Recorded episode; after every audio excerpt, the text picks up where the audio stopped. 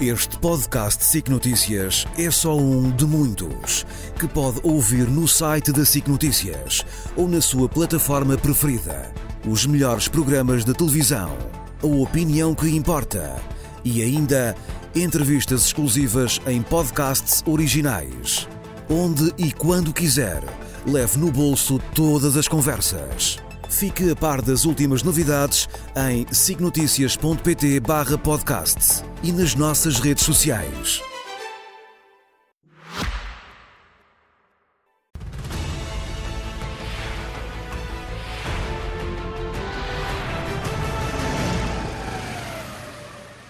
Com José Milhazes e Nuno Rogério. Muito boa noite ah. a ambos. Boa noite. José Milhazes, eu começaria por ti. Uh, tu vais começar pelo atraso na devolução do corpo de Alexei Navalny à família. Uh, do lado russo diz-se que a devolução será feita em duas semanas.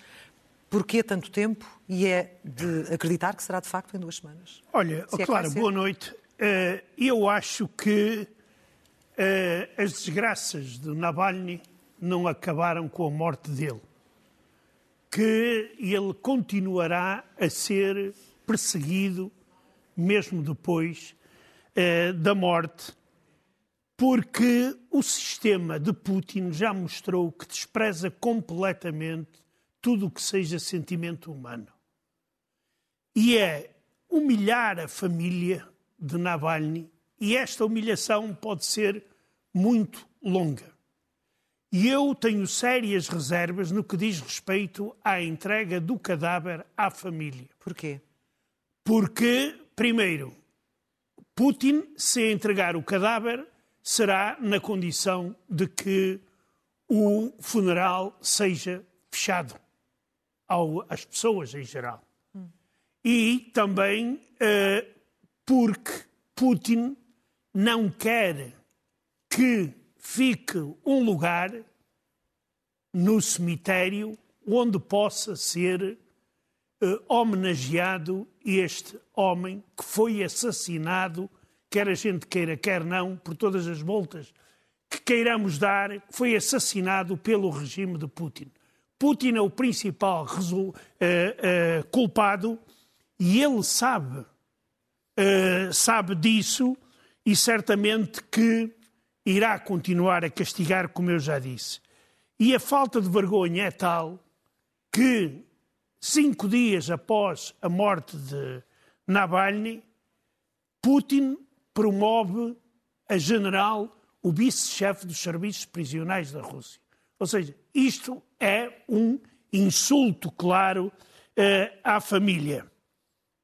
Agora, no que diz respeito à herança ideológica de Putin, a de Putin, de Navalny, peço desculpa. E eu estou muito pessimista. Primeiro, aqueles camaradas de Navalny que po poderiam continuar a luta dentro da Rússia uh, estão na prisão. Hum. Tenho em vista Ilya Yashin, uh, Vladimir Karamurza Júnior e outros que uh, só irão sair da prisão dentro de, de muitos anos. Eh, nós vimos que há pessoas que não apoiam o regime de Putin, que apoiam Navalny, as flores, a coragem das pessoas de ir depositar essas flores. E eu aqui aproveito, se me permites, Clara, fazer um apelo aos municípios portugueses que algum deles pegue numa rua nova e dê o nome de Alexei Navalny. Eu acho que seria merecido. Eu até gostaria que a rua onde fica a Embaixada Russa passasse a ter esse nome, mas segundo me disseram, isso é impossível segundo a lei portuguesa. Além de ser visto como uma provocação e poder criar aqui uma, uma situação desagradável a nível diplomático? É Disseram que só se pode meter uh, nomes novos a ruas novas. Hum. Pode-se fazer ali uma rua nova. É, pode, é verdade. Meio, é uma boa ideia, Nuno. Ora bem, Vamos, eh, vamos para ti, Nuno. Uh, isto numa fase em que a União Ocidental, uh, que, enfim, se, os países que se uniram em, em torno da, da, Ucrânia, numa fase em que começam a ver-se algumas brechas. Uhum. no entanto, há quem continue a ser firme nesse apoio, naquilo que tu encaras como uma, as boias de salvação da Ucrânia nesta fase. Verdade. Vou começar pelo Japão. Uh, Fala-se pouco no Japão, mas o Japão é o país que neste momento está a contribuir mais para a reconstrução económica da Ucrânia. Este, este, foi, este foi uma reunião que acabou uh, ontem, uh, durou os próximos, os últimos dias em Tóquio. É uma reunião de reconstrução económica uh, ucrânio-japonesa ou nipo-ucraniana e temos ali os primeiros ministros dos dois países e o, o, o, Japão anunciou um novo pacote de ajuda à, à economia ucraniana de 12 mil milhões de dólares, que é uma quantia especialmente impressionante, porque vem ao lado de outras contribuições que o, que o Japão está a fazer a nível do Banco Mundial e do uh, Fundo Monetário Internacional. Depois, uh, já aqui foi referido numa peça, contribuições militares, a Suécia é extremamente importante, pela primeira vez há um, há um país que fornece uh, um tipo de navio de que os ucranianos precisam muito, que são as chamadas vedetas um, vedetas blindadas de ataque são os CB-10 que estão aqui. Os, os, suecos foram pioneiros na criação destes navios, vão dar 10 para já e aparentemente 10 depois para a Ucrânia. Estes navios são muito importantes para controlar o uh, Mar Negro. Uh, têm uma velocidade de 40 nós, uh, estão muito bem armados. este aqui está equipado com, com uma arma de controle remoto. Podem levar fuzileiros e, portanto, são excelentes para a Ucrânia. É uma, é uma ótima notícia, para além de outras armas que a Suécia vai, vai dar. Depois, talvez a notícia do ano, se, se for levada a cabo, aparentemente na sexta-feira o Parlamento Alemão vai aprovar o envio destes mísseis de longo alcance, os Taurus, eh, para os ucranianos. E se isso acontecer, a Ucrânia fica com uma poderosa arma para atacar a retaguarda eh, do, eh, russa. Depois ainda dizer-te que hum, a Hungria, aparentemente, depois de muitas hipocrisias e de muitos atos teatrais, aparentemente vai apoiar a entrada da Suécia, que estávamos aqui há bocadinho a falar, na NATO.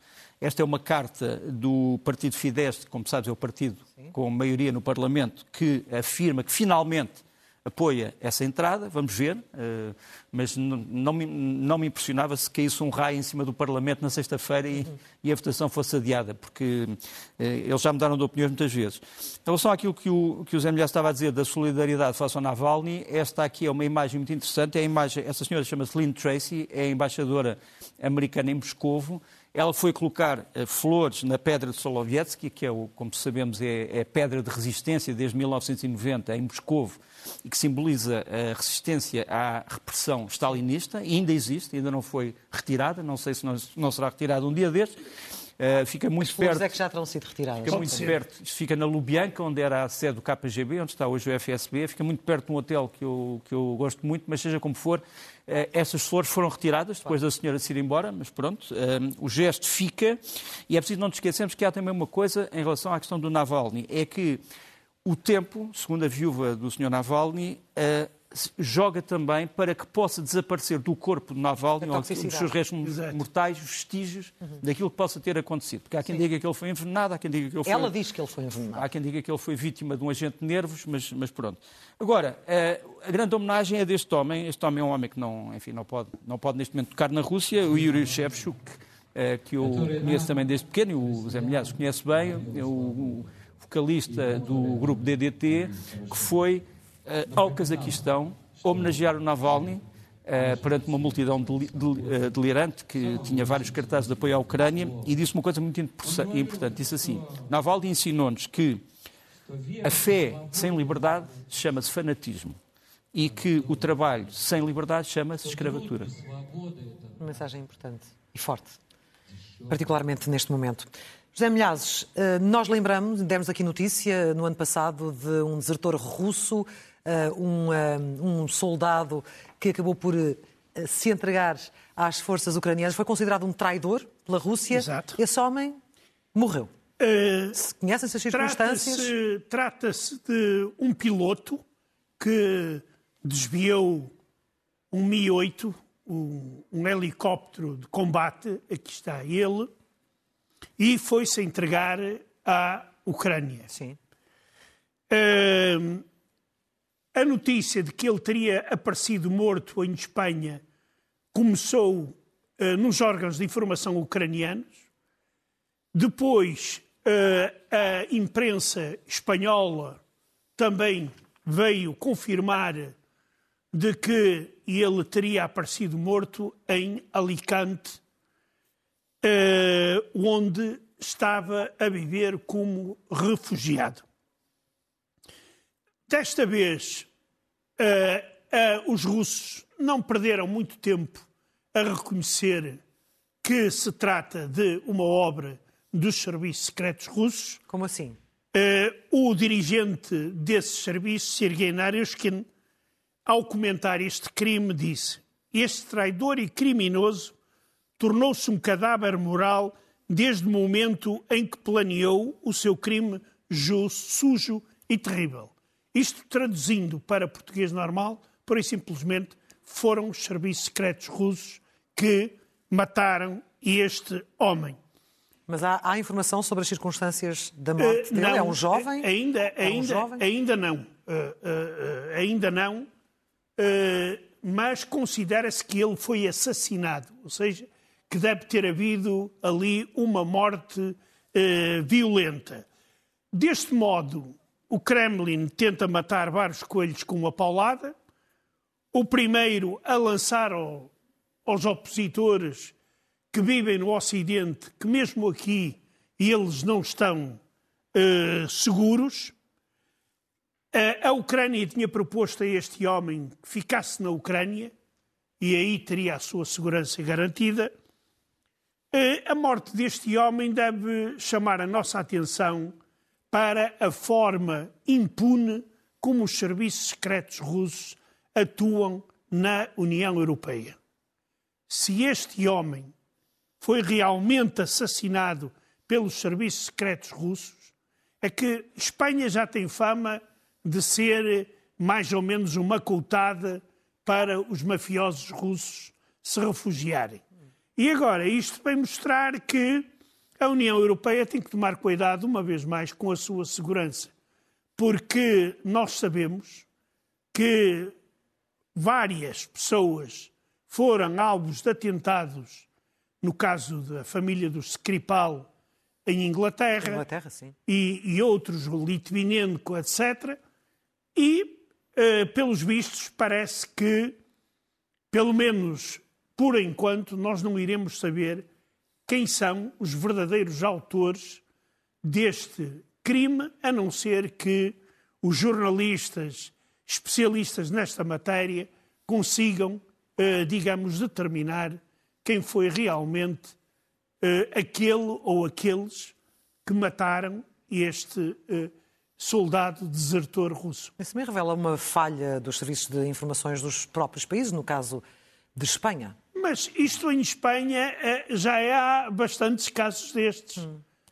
Ajustes de contas entre, entre bandos mafiosos russos. Isso em Espanha já foi até muito mais frequente, agora é menos frequente. Ou seja, podem mas, fugir, mas não se podem esconder, uh, fazendo a tradução à letra. Exatamente. Ninguém foge à implacável justiça, entre aspas, de Vladimir Putin. Nuno, Uh, olhamos agora para eu, o que está. Eu Queres falar sobre isto 30 segundos dizer uma coisa. Um, nós não podemos ignorar os atos uh, no exterior de grupos uh, criminosos ligados ao GU, portanto ao antigo GRU. Um, também queria dizer que independente... É bom, é bom que traduzas para o cidadão como Já que dissemos várias vezes, mas portanto são os serviços secretos militares russos.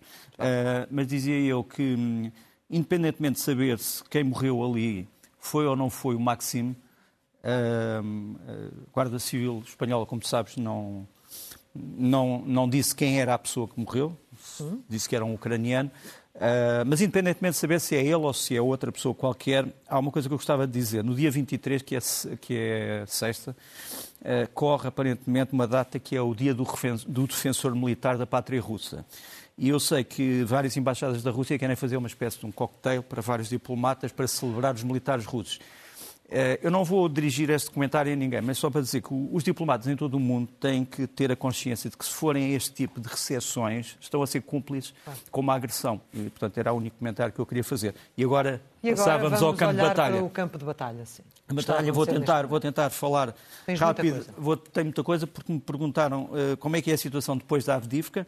Um, e eu começava por eh, mostrar esta fotografia da visita do Presidente Zelensky a uma das frentes de combate, que é a frente de Kupiansk. em que ele foi visitar a 14ª Brigada Mecanizada Independente, que tem o nome de Príncipe Romano. O Príncipe Romano Messiaslavich é um príncipe que se, se, o Vladimir Putin estiver a ver isto, diz, ah, é um príncipe russo. Porque porque ele não reconhece, Putin não reconhece ter havido príncipes ucranianos até, desde, desde o século VIII ou IX até hoje, e, portanto, mas este é um príncipe ucraniano que viveu no século, eh, que morreu no século XIII, no princípio do século XIII, foi príncipe da Volínia, eh, no fundo ele era, era um dos príncipes feudais de uma região que corresponde hoje mais ou menos ao ocidente eh, da Ucrânia, ao nor noroeste da Ucrânia, mas seja como for, esta visita dá-se no Oblast de Kharkiv, vamos mostrar aqui o Oblast muito rapidamente, o mapa mostra-nos que é o Oblast que a Ucrânia controla mais nas zonas de combate, portanto, só aquela zona a vermelho é que é controlada pela Rússia e aquele círculo a amarelo é o tal círculo onde uh, houve a visita do Zelensky. Uh, reparem, este, este Oblast de Kharkiv já foi quase todo controlado pela Rússia, sobretudo a sua parte sudeste e leste. Uh, Deixa-me mostrar também a situação em Luhansk, aí é onde a Rússia controla mais território. Tudo isto é controlado pela Rússia, exceto aquele ponto azul que é a aldeia uh, totalmente destruída, a aldeia fluvial uh, de Biloorivka. Depois ia passar para a situação em Donetsk, no, no Oblast de Donetsk, aqui está, a Ucrânia já controlou mais de 50% deste oblast, hoje só controla cerca de 30%, é aquilo que vemos à esquerda. Uhum. E aquelas setas são o quê?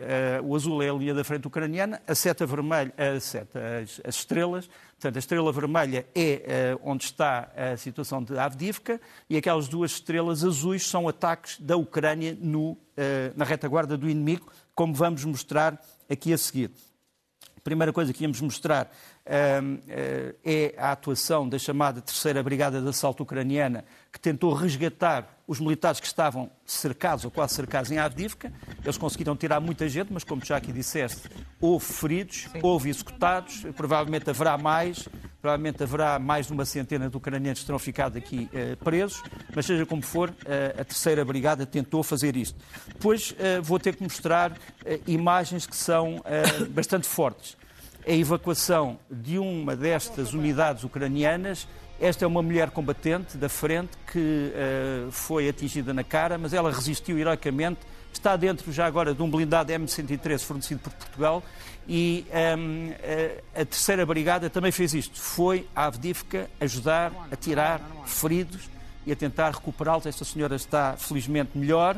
Uh, mas isto é uma guerra, uh, como tu deves imaginar, uh, violentíssima. Depois, outro ataque na retaguarda, este ataque em Makivka, que é um, enfim, um dos bairros de leste de Donetsk, da capital do Donbass, do, do Oblast de Donetsk.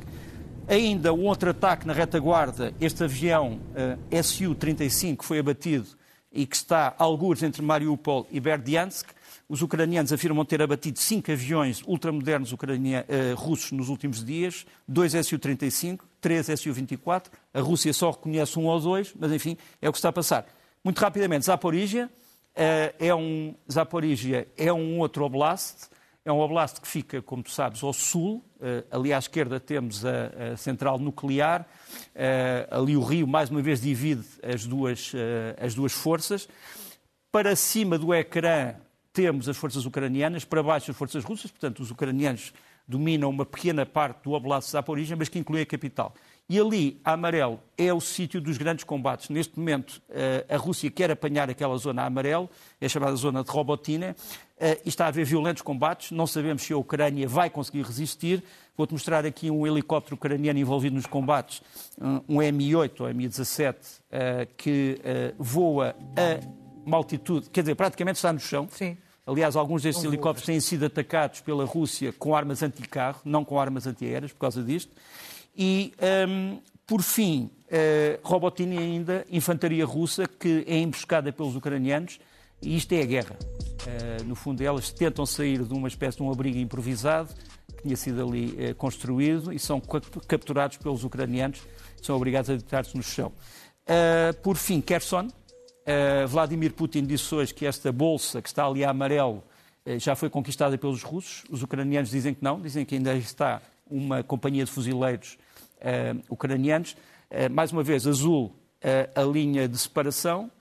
para a nossa esquerda, em cima, estão os ucranianos, para a nossa direita, em baixo, estão os russos. Estão os russos. Estamos a fazer praticamente dois anos de guerra. Dois anos e dez anos do começo De- sim, do início. tudo, sim. O- É verdade. Em particular, Os 10 sim. anos são precisamente Sim. hoje. É, é Precisamente. verdade. desde eh, 2014. Uh, Jamilhazes, tu uh, hoje também queres falar aqui de uma situação que se tem arrastado, que está a agravar-se e que está a deteriorar as relações, de facto, entre a Ucrânia e a Polónia. É, exato. E, e aqui, eh, quer dizer, é, é muito, é muito estranho é que este problema já se estende há bastante tempo e a União Europeia não consegue resolvê-lo, não sei porquê. Isto o que é que é? Eh, os agricultores polacos, descontentes de verem entrar na- nas fronteiras polacas produtos agrícolas eh, eh, ucranianos, neste caso cereais, decidiram bloquear as fronteiras e fazem coisas absolutamente inaceitáveis, como é esta de atirar para o chão os cereais eh, ucranianos. Eh, isto aqui, claro, é um ato claramente desumano. Eh, inclusive, hoje apareceu um eh, condutor, um agricultor polaco, onde dizia Putin anda por ordem na Ucrânia. E com uma bandeira soviética eh, vermelha com o foice e o martelo. Claro que, segundo a lei polaca, este senhor pode ir para a prisão porque estava a fazer publicidade de um regime eh, eh, ditatorial. E eu gostaria que os polacos não se esquecessem que eles podem ser os seguintes. E eles já têm uma experiência. A Polónia, em- desde o século, de, meados do século XVIII até os nossos dias, já foi partida e repartida cinco vezes. E deve ter isto em conta. Por outro lado, eu não entendo o que é que está a fazer a Comissão Europeia. Quer dizer, isto podia já ter sido resolvido. É verdade é que Mas agora a nível político, a nível interno, interno. na, na exato, Polónia. Exato. E, e não só, e mesmo a União Europeia tentar arranjar forma eh, de encontrar uma saída para esta situação.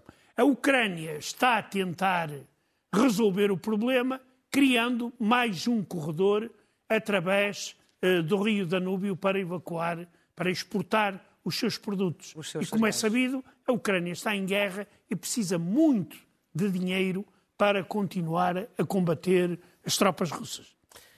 Vamos fechar? Vamos, Nuno? vou- vamos falar de Gaza, mas só para dizer que, para além disto, eh, muitos destes agricultores, alguns já se percebeu que não são, eh, estão também a bloquear caminhões que vêm com material de guerra para a Ucrânia e que ficam parados ali eternamente. Mais irónico é que estes cereais não iam concorrer com cereais polacos porque iam para a Alemanha. Claro. É, Estes comboios É que este, iam para a este- Alemanha. que este não ia para a Pois, Polónia, ia exato. para a Alemanha, mas pronto. Falando de Gaza, temos, eh, quer já destaque hoje eh, ao ultimato de Israel ao Hamas e aos nervos já indisfarçáveis em Washington. Sim, eh, Washington diz que o, Israel deve se abster de atacar eh, por terra eh, aquela zona de Rafah, por causa da quantidade de pessoas que está ali amontoada. Tivemos hoje umas declarações muito estranhas do Ministro das Finanças israelita, o senhor chamado Bez- Bezalel Smotrich, que disse que afinal a salvação dos reféns já não é a prioridade. A prioridade é a destruição do Hamas, o que provocou logo uma reação irada do Ministro da Defesa, que disse: não, não, para nós, militares israelitas, a salvação dos reféns é o primeiro dever, é o dever moral. E eu já agora, a propósito disso, Até vou... perdem o principal também argumento. eh, Exato, mas, eh, mas é o dever moral, quer dizer, o, Claro. o, o Gantz diz, eles são os nossos irmãos e nós temos que salvar os nossos irmãos, porque a questão do Hamas é importante, mas não é a prioridade. Portanto, já tens aqui mais uma clivagem neste chamado dever de, de unidade nacional. Mas deixa-me só mostrar-te, estas imagens são impressionantes, são as imagens do rapto, portanto, no dia 7, da Shiribi Baz, que é uma senhora de 30 e poucos anos, com os seus filhos, o Kefir, que fez agora um ano na prisão, e o Ariel, de 4. Eles são raptados pelo Hamas, mas aparentemente, portanto, ela é levada ali pelo meio, os miúdos são cobertos com, uma, com um cobertor, e, mas aparentemente o Hamas entrega esta senhora à Jihad Islâmica Palestiniana. Portanto, ela já não está nas mãos do Hamas, mas de um grupo aliado. E aparentemente não está nos túneis. Ah, mas só para te mostrar a complexidade desta situação. Claro. Há ainda outro problema, que é um, a, a, situação no norte de Israel e no sul do Líbano. Israel um, acha que vai ser a qualquer momento atacada pelo Hezbollah e então destruiu este grande paiol de mísseis que terá sido descoberto por espiões israelitas na cidade de Sidon, que é uma belíssima cidade, do Líbano, e aqui vês a explosão uh, enorme deste paiol. Portanto, a guerra continua uh, nesse aspecto a. Nuno Rogério, José Milhazes, muito obrigada. Estivemos em mais um Guerra Fria. Até à próxima sexta-feira.